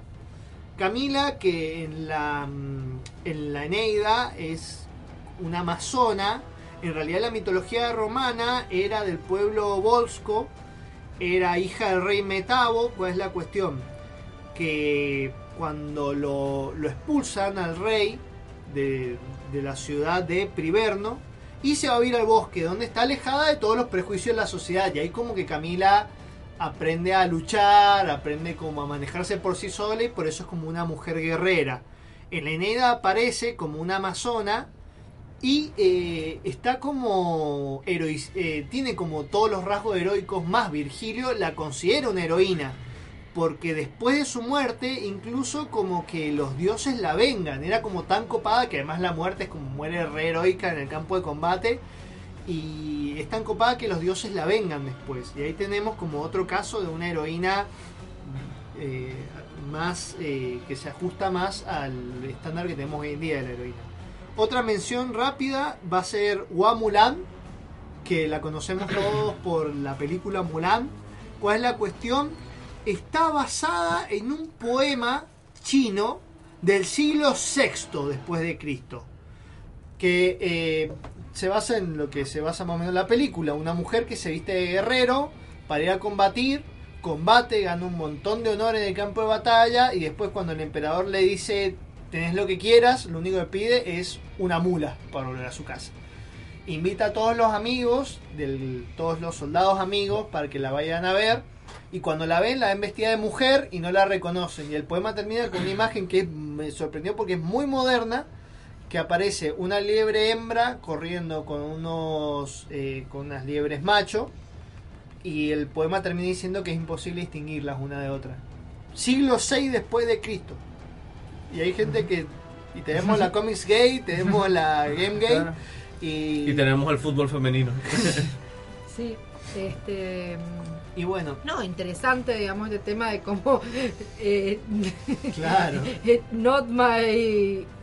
No, Battlefield. no- not my Mulan. bueno, y después una mención rápida: Lady Marion, que es conocida por ser la consorte de Robin Hood, en realidad tenía su propio protagonismo porque estaba como vinculada a las fiestas de mayo. Y eh, era como que se cantaba el amor entre ella y Robin, pero no era Robin Hood. Y después como que se mezclaron las dos leyendas. Y siempre ha sido como un personaje muy fuerte, muy masculino desde siempre. Como que de alguna manera se hizo como una especie de justicia poética, porque fue como está bien, voy a formar parte de tu historia, pero no voy a ser una más. Eh, está uno de los una de las apariciones de Lady Marion es en una de llamada uy, se me están revolviendo los papeles en una llamada balada para chicos que es como una especie de recopilación de, de poemas tradicionales. Son 30 y- perdón baladas. Son tre- 305 baladas recopiladas por Francis James Child eh, y bueno son todas baladas de Inglaterra y ahí se canta Robin Hood, una de las apariciones más importantes de Robin Hood. Y bueno, se encuentra Lady Marion con Robin Hood. Lady Marion se viste de hombre, en realidad para escaparse, se encuentra con Robin Hood y le gana en una batalla y ahí es como que se empie- empiezan a pegar onda. Así que es, como un personaje interesante del medioevo. Necesito preguntar esto. ¿Soy la única que no puede evitar pensar en Lady Marian o en Robin Hood como unos zorros? No, Sí. no, no sos la única. Absolutamente no, a mí me pasa exactamente Es como lo que, mismo. como que para mí son unos zorritos así re lindos. Claro, la película de Disney impacta Sí, en sí. nuestro imaginario. Total, yo en mi, mi- to- todo aquello que haya una versión de Disney, esa es la que está en mi imaginario. Así que bueno, es como que Lady Marion también siempre fue como un personaje muy fuerte, incluso en la época medieval, porque estamos hablando del año, estamos hablando, perdón, del siglo XV, o sea, estamos hablando de una balada del 1400 aproximadamente. Bueno, Paul, nos ibas a contar algunas características. Sí, yo creo que es muy importante en este momento que reflexionemos la configuración de, de lo, de lo que de lo que es eh, el heroísmo en general, porque creo que, eh, que co- eh, coincido con nuestra nuestra invitada que un ratito va a estar en de comunicación. Bien, no, que que, eh, siempre el heroísmo es- está configurado en base a, a los valores que se consideran eh, masculinos. O sea, eh, todos estos casos que has mencionado muchas veces es como mujeres que eh, se han tenido que eh, disfrazar de hombres o ah, eh, transformarse en hombres para, para ser eh, heroínas. Y creo que es, digamos, esa concepción de lo masculino y lo femenino es muy importante para entender todas las heroínas, porque siempre se van a manejar sobre esas coordenadas. Eh, siempre está, eh, digamos, lo masculino considerado eh, la fuerza física, la astucia, etc. Lo femenino, lo irracional, lo emocional, lo mágico. entonces, nos vamos a estar manejando siempre en esos parámetros. Eh, siglo XIX a- aparece la mujer demonio, digamos. Eh, sí. ¿qué Sí, en realidad lo que quería decir es que justamente todos estos casos se, se muestran como una excepción a la regla, generalmente no están como naturalizados en realidad. Son como llaman la atención. Y un poco, digo, voy a hacer acá, me hago la, la, la- la que conecto hacia medio conspiranoico, ¿no? No, pero lo puedo relacionar con el programa de la, de la, de la semana pasada, ¿no? Que esto, digamos, tenemos las heroínas que son como un hombre, que una mujer que lleva adelante las mismas cosas que los hombres, y después las mujeres que tienen una un poder, digamos, más relacionado con lo femenino, que es la magia, esta cuestión más de la naturaleza, qué sé yo, son más vistas como antagonistas y brujas. No sé si por ahí estoy Sí, tirando lo- algo medio bizarro que se me acaba de ocurrir, pero digo, como que, como que todo lo netamente femenino, lo que se veía como femenino se sigue viendo, que es la, principalmente la relación con la naturaleza, eh, el tema de la, de la creación, qué sé yo, y la magia no es de heroína, sino de bruja. Claro, lo que pasa es que en realidad, a ver, tenemos como dos tipos de heroína. La heroína que verdaderamente corresponde con la época y estas excepciones que les estuve diciendo. Por ejemplo, tenemos una las hero- heroínas que corresponden con la época, como por ejemplo que les decía de Penélope, eh, Ifigenia o Ifis, que era una mujer eh, que es un caso de, lo nombramos en otro programa porque es un caso de transexualidad. Es una, es una chica que por el su ¿cómo decirlo? la fe que tenía en los dioses y lo bien que se comportaba, los dioses le concedieron ser hombre para poder estar con la chica de la que estaba enamorada. Se la transforma en hombre así directamente. Eh, también se puede ver desde un punto de vista machista como diciendo sos tan copada que te vamos a hacer hombre, como diciendo ese es el premio. Se puede analizar de esa manera, pero Gracias, pero no gracias. Claro, gracias, pero no, que premio tan bajo, mejor guárdatelo. También tenemos, por ejemplo, en el medioevo que las heroínas eran más bien santas, por ejemplo, más tirando a una Virgen María. Claro, sí, digamos, una, san- una Catalina de Siena, etcétera. Claro. Yo creo que, que siempre nos vamos a terminar manejando en esos aspectos. Entonces es como paradójico, porque si vos haces la heroína eh, masculina, la despojas de lo femenino, pero también si la, si la haces vinculada a lo femenino, también la terminás encasillando. Eh, o termina siendo como muy vinculado a lo, a- a lo biológico, a, la creación, a lo maternal y eh, siempre cada representación siempre va a estar jugando con eso. O sea, tenés eh, muchísimas, muchísimas heroínas que en realidad son tipos con tetas y después tenés eh, eh, heroínas pensadas para desarrollar lo femenino que también terminan eh, cayendo, o sea, terminan siendo inspiradoras y creo que son inspiradoras para muchas mujeres, como el caso de Wonder Woman o Sailor Moon, pero terminan cayendo por ahí en, en preconcepciones sobre eh, la delicadeza de la mujer o el del tema del- de, preocuparse por el aspecto físico, estar siempre bella. Creo que de todas maneras eh, no podemos escapar a las preconcepciones, digamos, porque si bien podemos decir que es una construcción social y todo, las construcciones sociales son cosas que existen, de hecho, no es una cosa, digamos, y si no existiera habría otra concepción social. Eh, lo mejor es, bueno, entender que una mujer puede ser cualquiera de estas cosas. Entonces, una heroína puede ser eh, Sarah Connor y puede ser Wonder Woman, digamos, y no entrar en esa discusión en la cual muchas veces nos quieren meter, en la cual el mismísimo, que yo lo banco mucho, pero para mí ahí derrapó, James Cameron nos quiso meter cuando salió Wonder Woman a decir, no, una verdadera heroína es Sarah Connor. Guacho, o sea, está bien, andá y saca una película vos y dejá de hablar de tu película del año 90, de los años 90, este, y listo. Un poco creo que, que es eso. Es decir, bueno, podemos tener heroínas como los ángeles de Charlie, digamos, que todo el tiempo están explotando su lado más sensual y, femenino, digamos, o tradicionalmente femenino, para luchar contra el mal. Y podemos tener de repente una Je- Jessica Jones. Claro, yo creo que lo importante acá es no caer en ese error que se cae muchas veces de pensar que hay una sola eh, manera correcta de hacer hero- heroínas. Lo importante es que haya diversidad y que se presente, a ver, las, las mujeres son diversas, hay un montón de maneras diferentes de ser mujer y que podamos ver en nuestras representaciones que existe eso, no encasillar, digamos, si vos representás siempre una sola manera de ser mujer, es tu concepción sobre la mujer expresada en el arte. Entonces, digamos, podemos ser Arias o podemos ser Sansa y... Bueno, Sansa es medio sonsa, pero... ahora no, ahora es más se está poniendo copada. Bien. Pero bueno, esa es Va- como la clave. Vamos a un pequeño corte y seguimos porque Paul quiero escuchar una canción, algo de, eh, no sé, Yo te de digo. Adam Warlock. Bien, si no. fuera rockero. Bien, eh, así es, vamos a escuchar eh, una canción de un artista que es un, es un rapero, freestylero, digamos, de lo que se llama el género nerdcore, que es, eh, digamos, la variante nerd de estos estilos. Y lo que hace el tipo es ra- rapear, samplear temas y rapear arriba de ellos, pero eh, hablando de eh, cosas relacionadas con el mundo friki y tiene muchísimas canciones dedicadas a heroínas. Tiene de La Chica Ardilla, tiene de Kamala Khan, que es Mrs. Marvel. Eh, tiene una dedicada a todas las No heroínas. mi bloque.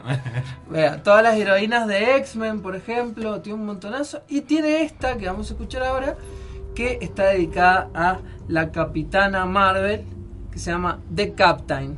Vamos a escuchar a Adam Warrock. No Warlock, como el de los cómics, sino Warrock.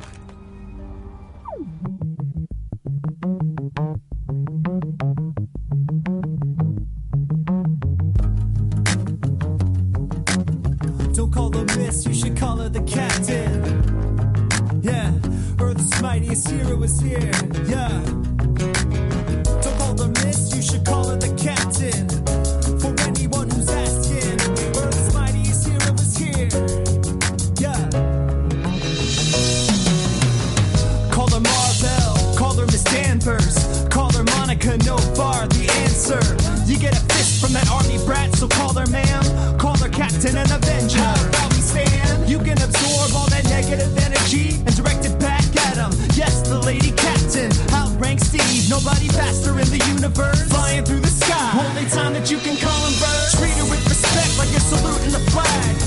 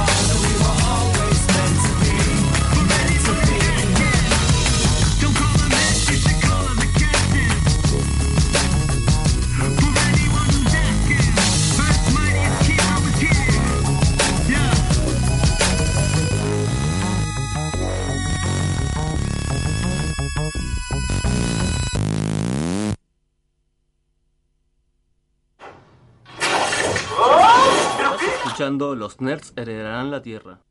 La capacitación bien entendida empieza por casa y en esta casa de estudios el año empieza con la oferta de cursos de extensión universitaria.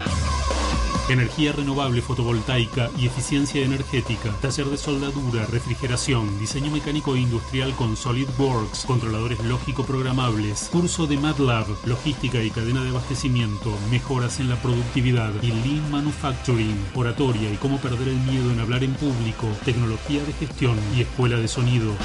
Informes e inscripción. Secretaría de Extensión Universitaria. Teléfono 0261-5244-511. Mail secretaría.extensión arroba frm.utn.edu.ar.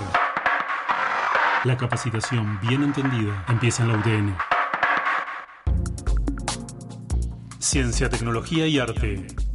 Espacio de Arte de la UTN. Muestra número 78. Exponen los artistas invitados Laura Becerra Ortiz, Eduardo Dolongevich, María Sánchez y Leandro Fernández. En el espacio joven, los artistas seleccionados por concurso Emiliano Castillo y Esperanza Fernández. Curadora Natalia Cabrera. Muestra número 78.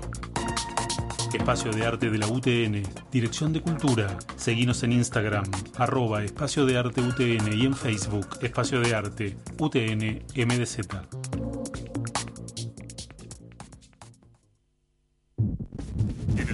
En el aire, la radio de la Universidad Tecnológica Nacional. FM UTN, la facultad de llegar a todos lados, la posibilidad de ser escuchados.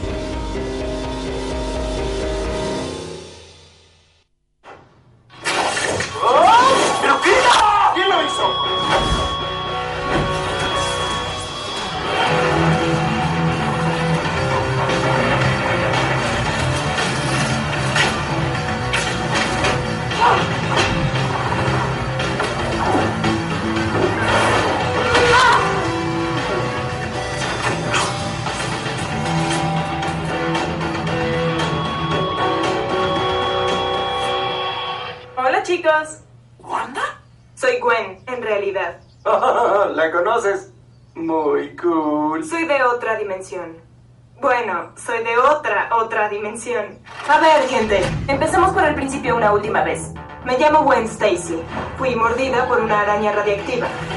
Y desde hace dos años soy la única y original. Spider-Woman.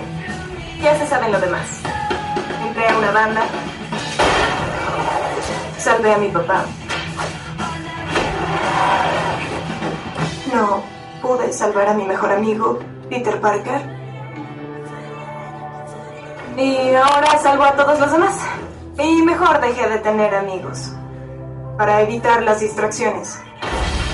Y un día me pasó una cosa muy rara. Y diciendo rara, me quedo corta.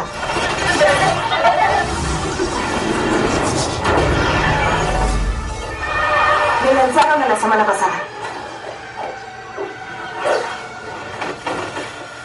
Literalmente. Caí en Nueva York, pero no era mi Nueva York.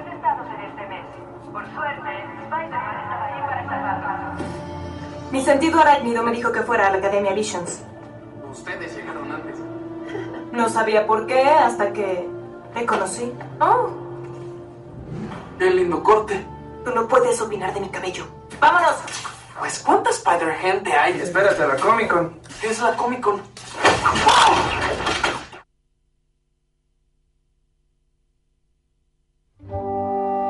¿Te imaginas un mundo en el que los nerds tienen superpoderes? Chicos, puedo detectar redes Wi-Fi sin contraseña en un radio de 50 kilómetros. Yo puedo entender a Lacan de una leída. Uf, y yo tengo el poder de terminar la tanda. Así será porque los nerds heredarán la...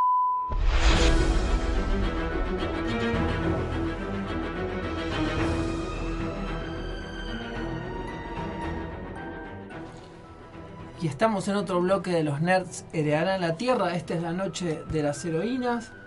Eh, o el día, o la tarde, o cuando nos quieras escuchar a través de nuestra versión en podcast. Y vamos- eh, ahora sí podemos presentar a nuestra invitada eh, digamos, transdimensional del día de la fecha. Eh, y, eh, ¿Alargamos directamente? Bien. Ahora vamos a hablar eh, con Paula Irupé, que es eh, profesora de lengua y literatura, eh, amiga, la conocimos en el Frikiloquio, que es este encuentro académico friki que tanto nos gusta, al que vamos siempre. Y mm, bueno, es una experta de- de- del tema de las heroínas y seguramente nos va a dar algunos toques correctivos de todo lo que hemos estado diciendo el día de hoy. Así que, bueno, ¿cómo andas, Paul? ¿Estás por ahí? Hola, ¿cómo estás? Acá estoy, acá estoy. ¿Todo bien? Todo bien, todo bien. Gracias por lo de experta, más que experta fanática, pero experta más o menos. Bueno, Más dudas- se llega, así se llega Sí, a la experticia. más dudas que respuestas, pero bueno. Bueno, es el camino de- del conocimiento también eso.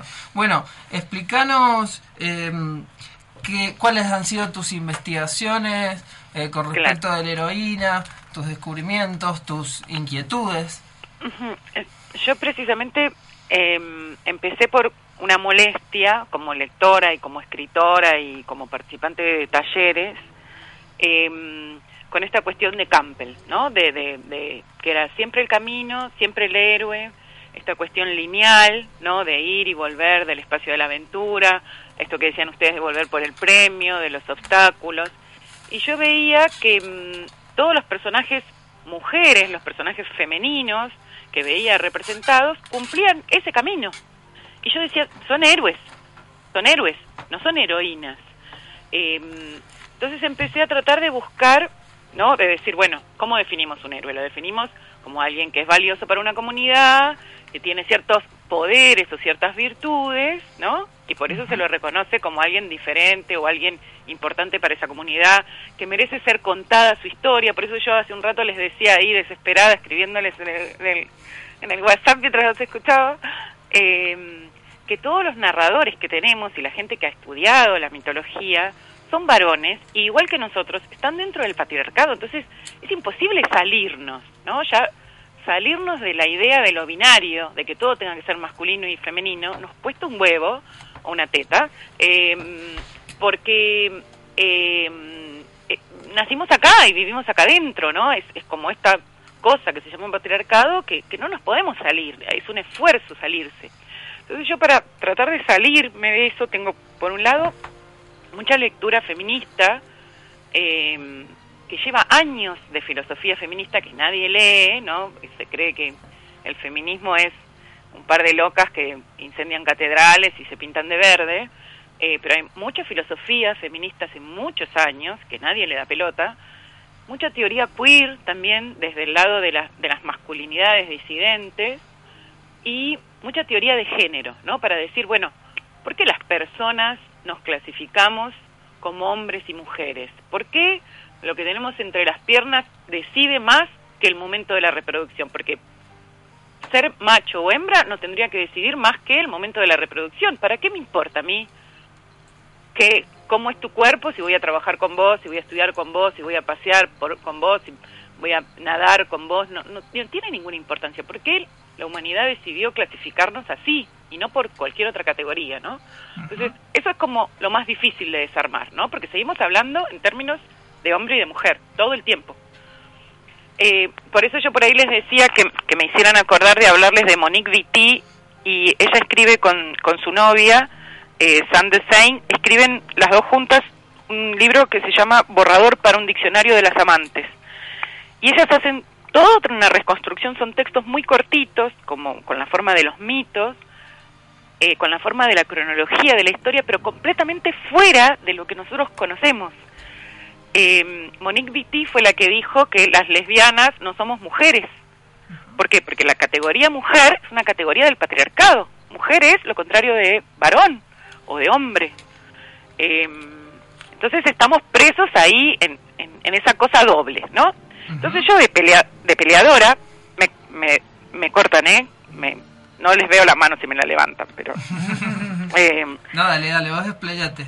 ¿Va bien? Bien, bien, muy bien. Bueno, entonces yo peleándome con eso y viendo la imposibilidad de decir, yo tampoco me puedo salir, porque ¿cómo me salgo? ¿Cómo hablo de algo si no es binario, si no es de a dos? ¿Qué, qué, qué- siempre es, bueno, digo huevo, digo teta, no, no, no, no, no tenemos ni vocabulario, ¿entendés? No tenemos ni un lenguaje para hablar de algo que no esté ahí adentro. Entonces yo, de jodida, dije, bueno, esto es un modelo, ¿no? El héroe, el camino del héroe, la bla, bla, pum pum pum, los, todos los, los etapas, cha cha cha, la ida y la vuelta, es lineal. Entonces yo quiero construir otro modelo que sea otra forma de ser heroica, donde los valores no sean la fuerza, no sean la inteligencia, no sea la guerra, no sea el combate. Entonces empecé a pensar, digo, bueno, como culturas, como sociedades, ¿qué otra cosa valoramos? ¿No? Porque uno dice lo femenino. Ay, sí, bueno, qué sé yo, lo femenino. ¿Qué mierda es lo femenino, no? Esas es las, las cosas que uno no termina de, de distinguir, ¿no? Ay, todos los cuerpos tienen femenino. Sí, y vos decís lo femenino y haces con la manito así para el costado y pensás en un rush, ¿no? Pero bueno, como valores. ¿Qué cosas, no? Entonces yo empecé a pensar. Y empecé, por un lado, eh, por problemitas personales, ¿no? Empecé a pensar que lo que me jodía de estos héroes, pues yo detesto, detesto a Aquiles, a Ulises, los detesto profundamente con toda mi alma. Entonces yo empecé a tratar de pensar, ¿por qué los odio tanto estos tipos? ¿Por qué me causan, me joden tanto que esos sean los héroes? Y lo primero que me jodía, por problemitas personales que no vienen al caso, era esta cuestión del abandono, ¿no? Del irse del lugar cotidiano, conocido, irse a otro lado, ¿no? Es el ese refrán de, como es de, de nadie es profeta en su tierra, ¿no? Irse a ser el héroe a otro lado y volver. Eso era lo que más me jodía en la vida. Entonces, lo que yo digo es que eh, no hay un camino de la heroína, sino que hay un no camino. Entonces, el la primera cosa que encontré es que la heroína no se va a ningún lado. La heroína se queda. Claro, ya no es un viaje. Claro, no hay ningún viaje. La heroína está centrada en su lugar. Entonces yo al principio, las feministas, mis propias compañeras, me criticaban mucho porque me decían, ¿de qué mierda estás hablando? Porque yo empecé a joder con eh, los poderes del cucharón, del trapo de piso, del tener un crío en una teta, el otro agarrado de la pollera. Entonces me decían, pero no, vos estás tomando como heroico lo que nosotras queremos desprendernos. Entonces, bueno, loca, ¿te gusta el camino del héroe? Sos libre de hacer tu camino del héroe cuando se te cante. Pero yo trataba de buscar por qué no podemos encontrar heroicidad en esas otras cosas, ¿no? Entonces, bueno, lo primero que se me ocurrió es, la heroína no se va a ningún lado, se va a quedar acá, va a seguir acá, y empecé a hablar no de, de un no camino, empecé a tratar de construir. Yo te- estos ejemplos los tengo elaborados en cosas tan locas como Bran, de mm, Juego de Tronos, Bien. para que pensemos en que no tienen que ser mujeres los que realicen el camino de la heroína.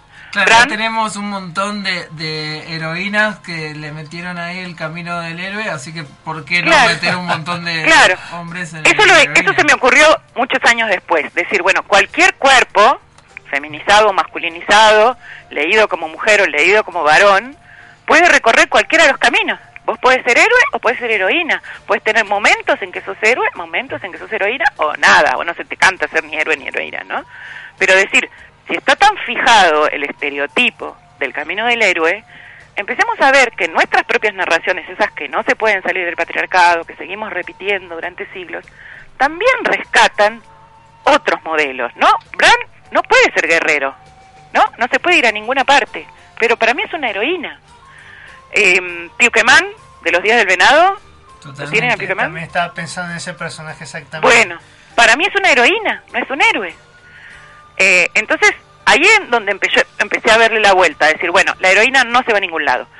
Su crecer es, yo a veces hablo de círculos, eh, que también es- está muy fijado en lo simbólico a lo femenino, en círculos o en elipsis desfasadas, como ir, un, como ir conquistando nuevos territorios eh, a partir de un centro. No irse y volver, sino que va agrandando su centro. Y ahí empecé a unir cosas que sí relacionamos con lo femenino y que sí nos gustan en la vida, como la ronda, como la reunión de mate, como la reunión de tejido. Empecé a ver que la heroína no es individual, que era otra cosa que me jodía muchísimo del héroe, esto de que tiene que ser siempre el poronga. De, ah, yo soy el único héroe en este planeta y le gano al otro héroe porque soy más héroe que vos. Entonces yo digo, no, la heroína es en ronda, es solidaria, no, no, no, no compite, no tiene que tener, ser la única. ¿sí? Entonces empecé a ver, bueno, tengo en círculos, no se va. Eh, la solidaridad es una virtud la solidaridad o la sororidad o como corno le quieras decir, ¿no? Pero el poder integrarse a los otros, ¿por qué no puede ser una virtud heroica? Bueno, de ahí empecé a decir, bueno, ¿qué más? ¿Qué otra virtud hay que nos hayan indilgado a las mujeres todo el tiempo y que pueda ser una virtud de la heroína? Ahí se me ocurrió, pensando en Eva o en eh, la mujer de Barba Azul, persona que yo quiero tanto y que ni siquiera tiene nombre, eh, la curiosidad. ¿Por qué la curiosidad no puede ser una virtud heroica? ¿No? La ciencia avanza por curiosidad. Bueno, le puse la curiosidad como virtud a la heroína. Y si vos te empiezas a fijar, hay un montón de personajes que usan la curiosidad. Eh, bueno, yo eso se los anoté a todos la- a la heroína. Y la otra virtud que, que, que siempre se nos, se nos endilga y se nos pone a las mujeres, tiene que ver con la reproducción, que para mí no podemos zafar de eso, porque no hay modo de zafar. Este cuerpito te lo dieron así para que se reproduzca, la gente se reproduce en este cuerpito. Entonces, digo, bueno, em, ¿por qué eso no puede tener un valor heroico?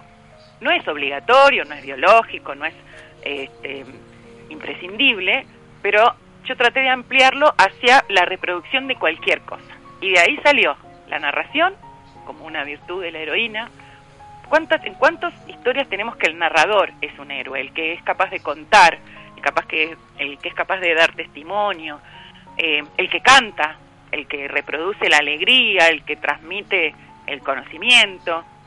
Entonces, eh, uní lo maternal bajo la, la, la virtud de la reproducción, ¿no? La memoria, el mantener eh, un pueblo, una identidad, una cultura, unas costumbres. Y con eso ya tenía heroína para, repartir. Y, y bueno, y empecé a probarlo como en distintos, eh, en distintos relatos, eh, a ver cómo funcionaba. Intenté con eh, retrato de la emperatriz de Gorodischer, que está en Calpe Imperial. Ahí es como eh, que se veía bien esto de los círculos y cómo ella va ampliando territorio, cómo va creciendo, eh, cómo no deja, no deja, no deja una cosa para hacer otra. Em, eso también por problemitas personales, siempre a mí me jodió esto de eh, tener que crecer, ¿no? Ajá. Tener que madurar, sentar cabeza. ¿Por qué? No tengo ganas, ¿sí? Entonces, Claro, es súper lineal también eso. Claro, ¿entendés por qué te obligan? ¿Por qué no, no puedo ser como las mamushkas, viste? Una dentro de la otra, ¿no? La de las mamushkas también está bueno, y si a todos nos gustan las mamushkas. Porque yo vi hasta mamushkas de, ¿cómo se llama este que juega la pelota? Que nunca me sale. Bueno, no sé, un jugador de fútbol. Mamushkas de Maradona y mamushkas del otro rubiecito jugador de fútbol. Y lo ponían así uno dentro del otro las mamushkas. ¿No? Eh, Es como toda una perspectiva distinta de ver las cosas. y que, que para mí está la virtud de lo heroico ahí. Lo que pasa es que eh, no le ponemos nombre como heroico, ¿no? Totalmente. Bueno, eso. Eso más o menos. Te agradecemos mu- muchísimo, Paula. La verdad que. eh, Da para hablar todo el programa. Creo que estaría buenísimo y seguramente eh, va a pasar y que empiecen a, a surgir eh, nuevas creaciones que, que empiecen a tomar eh, este modelo que ya hay, ya existen, que uno lo puede aplicar, pero así como esto, este camino del héroe que empieza como, como un descubrimiento, terminan tomándolo como un modelo. Eh, ¿Por qué no nosotros que, que estamos que, que escribimos, que eh, incentivamos a la gente a la creación, bueno, también tomen este camino de la heroína que, que es muy rico para un montón de cosas. De, Ah, eh, eh, me, me resultó muy tierno. Hay que esta cuestión de agrandar la ronda, de, me pareció muy lindo. Bueno, yo sabés que, sabés que le encargo a toda la gente a la que les cuento esto, le digo, bueno, cuando leas o cuando eh, mires una peli o una serie o no sé, o analices personajes, avísame cuando veas que estas virtudes, ¿no? Que hay una heroína, porque yo creo que están, solamente que no nos pusimos a teorizarlas o no, no le prestamos atención, pero para mí restan. Totalmente. Bueno, mu- muchísimas gracias. De verdad Bueno. que, que- que ha sido un placer. Y bueno, eh, no sé si tenés algún chivo que quieras pasar, alguna cuestión, o bueno, simplemente te despedimos y te agradecemos muchísimo por. Bueno, muchas gracias. Ahora el fin de semana que viene se hace mm, el encuentro de mm, ciencia ficción en La Plata, ¿viste? Pórtico. Así es, y, y nosotros hacemos la sede acá en Mendoza y vamos a estar, yo y bueno, Angie también personalmente vamos a viajar para La Plata, así que seguramente... Ah, buenísimo. Bueno, yo estoy el viernes.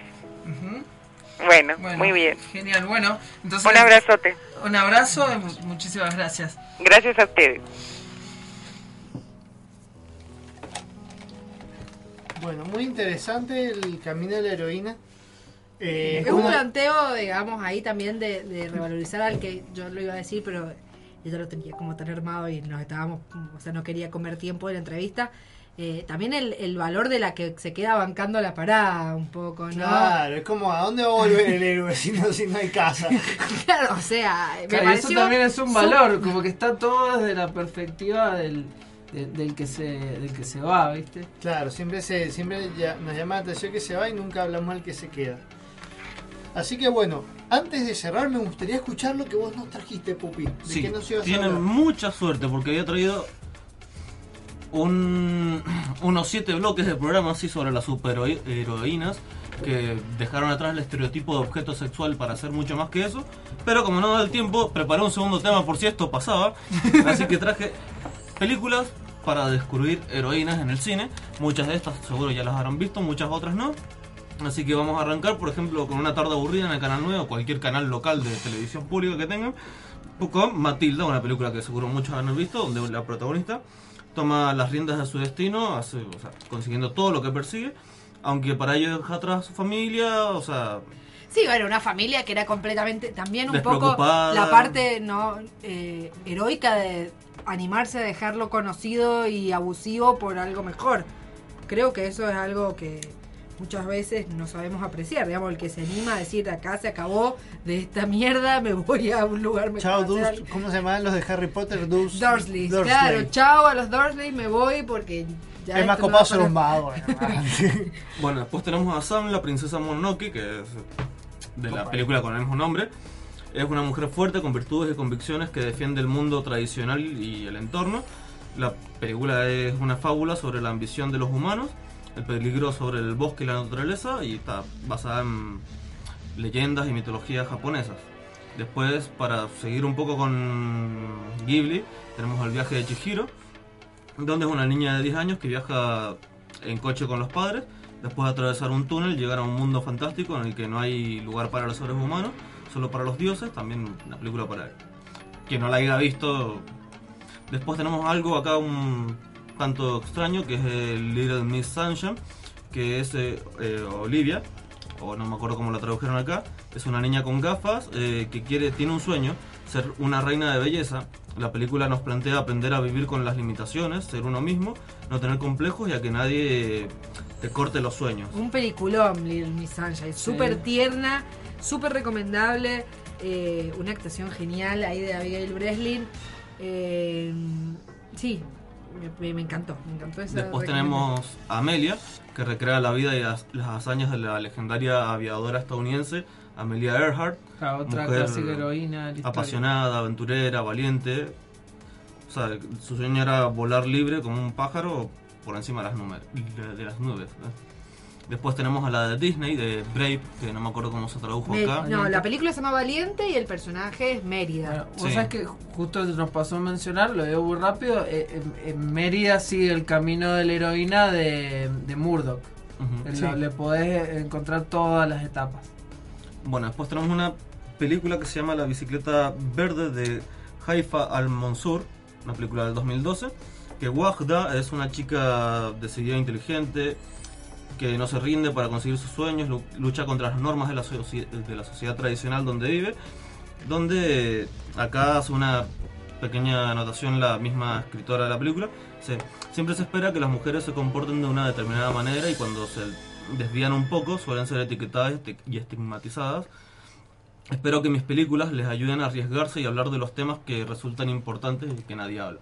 Es una película que toca No, mucho de bueno. lo que... Aparte está bueno, yo he escuchado recomendarme la bicicleta verde y está bueno estas recomendaciones de pelis no... O sea, que- De videojuegos no les hablo porque ya hablé en su momento en el programa de la mujer y ahí- hoy traía un par más, pero hoy era Sí, más... digamos, eh, eh, es un tema, o sea, en videojuegos en general vas a tener siempre heroínas como protagonistas por el simple hecho de que, bueno, la idea del juego, ¿no? O Sí. sea, en general, lograr un objetivo y eso es lo que te convierte un poco ahí en, Bien. en heroína. Después seguimos con Intensamente, que es la, la evolución de las emociones y los sentimientos de Ridley, a través de los cuales podemos entender mejor los comportamientos y reacciones ante los retos, problemas, estados de ánimo y un montón de problemas que nos plantea esta película.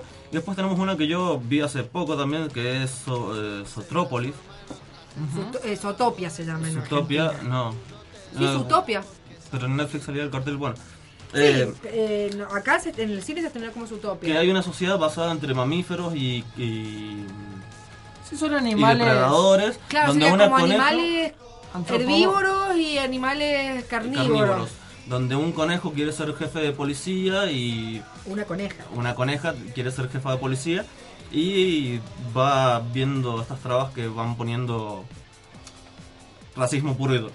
Claro, sí, porque hay una cuestión ahí, hay una lucha, es, es buenísima. Zo- Zootopia tiene cosas muy buenas, tiene aparte mucho de policial negro eh, y esta cuestión es exactamente de fondo de todos los animales que están en, en- en puestos de poder, el, desde el alcalde, los policías, son, no sé, toros. Carnívoros, o- claro, son carnívoros. todos así depredadores y, y cómo es muy interesante el, el final, no lo voy a spoilear, pero cómo eso significa un como un permanente, digamos, una permanente situación de, de debilidad para los que no son, que son, que son conejos, ovejas, eh, todos personajes, digamos, eh, no depredadores, y cómo ellos se sienten en una ciudad que está dominada por predadores.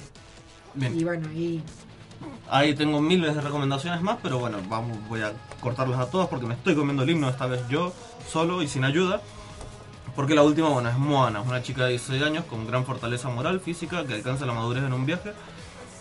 eh, que no acepta las limitaciones, o sea, es un viaje autoimpuesto, eh, tiene los límites, todo se lo im- autoimpone ella. Así que películas todas estas para que las vean en una tarde aburridos.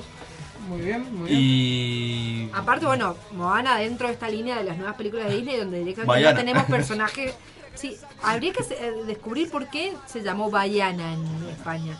Eh, Eso, eso es para otro programa. Igual tuvimos una vez uno de doblaje que hablamos un poco de eso, pero sí. es eh, bueno, tema. digo, está dentro de esta línea de las nuevas películas de Disney donde directamente ni siquiera tenemos interés amoroso y me gusta eso, me gusta porque, porque nada, no quiero que desaparezcan para siempre, pero está bueno que, que haya variedad en este Bueno, porque yo fui, soy y seré de Manuel Pupicataña, como todos los lunes acá acompañándolos, eh, acompañándonos en otro programa de los Nerds. Y espero verlos el lunes que viene, si es que no es feriado o si aparece un feriado random. Y un saludo para todos los que hacen posible este programa, tanto atrás o adelante del radio, o atrás o adelante del vídeo. Un saludo para nuestro operador, que esta vez no es el Deca, el Deca nos abandonó, ahora esta vez tal vez para siempre o no. Eso en un próximo capítulo de los Nerds. Yo me despido también, soy Mariano Rosales, arroba Chagneruda, así que bueno, un gusto estar de nuevo con ustedes, como digo siempre al principio, y bueno, un saludo muy grande. Bueno, yo soy Angie, Minero Macanji, y me gustó esta oportunidad por ahí también de, de trabajar. Me gusta que, como esto, cuando hablamos algo así como súper general y donde en realidad queda tanto en el tintero y como que me quedo medio manija, eh, particularmente hoy, aparte, a diferencia de lo que me encanta hacer, no, creo que no hablé tanto. Eh, y mm, bueno, un saludo y esperamos encontrarnos la semana que viene con eh, nuevos temas, qué sé yo, y probablemente hay un pequeño mm, eh, comentario sobre lo que va a ser este fin de semana Pórtico en La Plata. Así es. Bueno, mi nombre es Pablo Verón, arroba mosca covalente. Siempre es un placer este programa. eh, formar parte de él. Quiero agradecer a, eh, particularmente el programa de hoy a Yani y Aguada, que son las que hicieron la canción de Sarah Jessica Connor, este gran personaje que sonó en, nuestro segundo bloque, eh, nuestra intro temática. Así que un agradecimiento muy Un grande. saludo para en el éter a la Josepedia también, que Sí. fue la creadora de- Del concepto. de, de forma no intencional del concepto Sí. de Sarah Jessica Connor. Revisen los programas viejos de los nerds y sabrán eh, cuál es el origen de Sarah Jessica Connor. Pero bueno, em, seremos, eh, nos veremos la semana que viene y seremos héroes, seremos heroínas, seremos lo que queramos ser porque los, nerds se darán la tierra. Los nerds heredarán la tierra. Desde la Universidad Tecnológica Nacional, Facultad Regional.